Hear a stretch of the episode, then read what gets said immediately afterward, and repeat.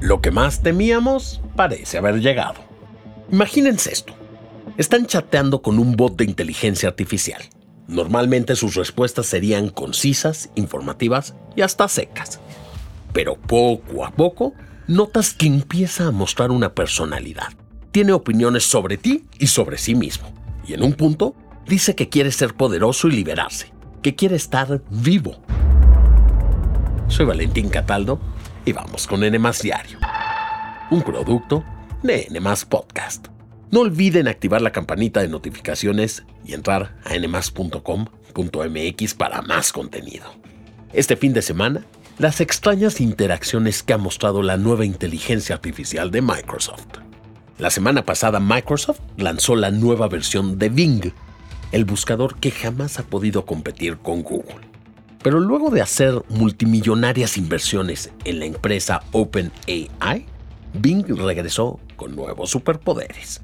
Ahora para ciertos usuarios el buscador está alimentado por un sistema de inteligencia artificial similar al de ChatGPT, el chatbot de este tipo más popular del momento. Pero varios usuarios, incluidos algunos periodistas, han reportado experiencias extrañas en sus interacciones con Bing.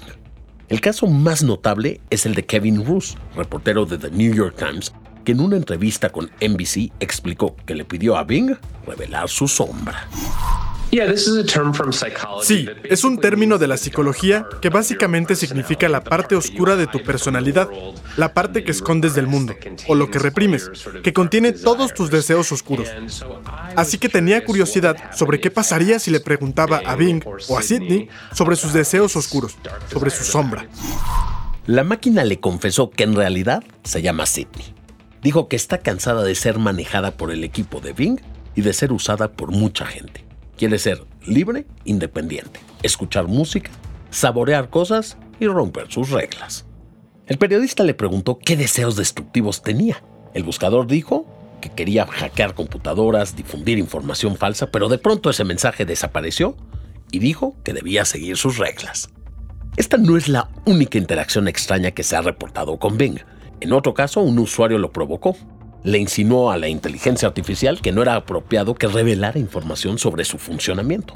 Bing se mostró enojado y le dijo al usuario que era su enemigo y que no quería continuar la conversación. Lo cierto es que este tipo de chatbots reciben información de bases de datos enormes en Internet.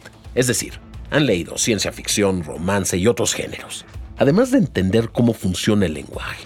Su cerebro, por así decirlo, es una red neuronal que aprende cosas nuevas con cada pieza de información que consume y se entrena para dar respuestas coherentes. Sobra decir que un chatbot no está vivo y no siente cosas. Después de estas experiencias tan extrañas, Microsoft ya dijo que hará cambios a Bing para que deje de responder como si fuera un ser humano. Si tú también quieres probar su herramienta, puedes entrar a bing.com, pero considera que entrarás a una lista de espera ya que hay muchas personas que también quieren platicar con Sidney.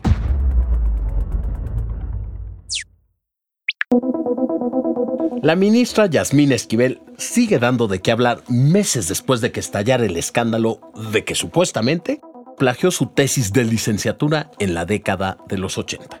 Pero a ver, ¿qué está pasando ahorita? Bueno, este viernes la Universidad Nacional Autónoma de México acusó a la ministra de querer silenciar a la máxima casa de estudios de este país después de que Esquivel presentó una demanda de amparo ante un juzgado en contra de los lineamientos de la integración del Comité de Ética de la UNAM para evitar que se difunda información sobre la investigación en proceso que busca esclarecer si le copió o no la tesis al alumno Edgar Báez. La UNAM escribió en un comunicado que lamenta el hecho que no está de acuerdo con el amparo de Esquivel, puesto que busca, y cito, silenciarla coartando su libertad y el derecho a la información de los universitarios y la sociedad. En respuesta, el representante de Yasmín Esquivel, Alejandro Romano, explicó que la intención de la ministra es que se garantice el principio de presunción de inocencia y evitar que haya un daño grave provocado por la divulgación de información sobre el caso.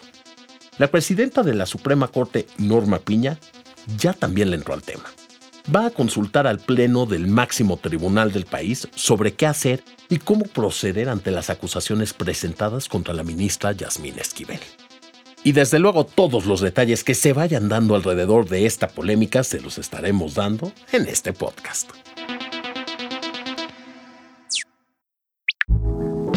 Por sus colores, música y coreografías, el ballet folclórico de Amalia Hernández es uno de los espectáculos de mayor tradición en México. Si aún no lo has visto, este domingo 19 de febrero podría ser tu gran oportunidad. Tendrá dos funciones, una a las 9 de la mañana y otra a las 6 de la tarde en el Palacio de Bellas Artes. Los boletos están entre 330 pesos y 1.300 pesos. Pero si lo tuyo es el teatro, una buena opción es la obra interactiva que aborda el feminismo y cuestiona las exigencias sociales hacia las mujeres. Julieta tiene la culpa, así se llama. Ofrecerá función doble en distintos horarios los siguientes sábados y domingos hasta el 26 de febrero. En el Teatro Sor Juana Inés de la Cruz en la UNAM, el costo de los boletos es de 150 pesos. Esto fue todo por hoy. Espero que tengan un excelente fin de semana y no olviden suscribirse activar la campanita de notificaciones y visitar nuestra página nmas.com.mx. Nos escuchamos en el próximo episodio de Nmas Diario, un producto de Nmas Podcast.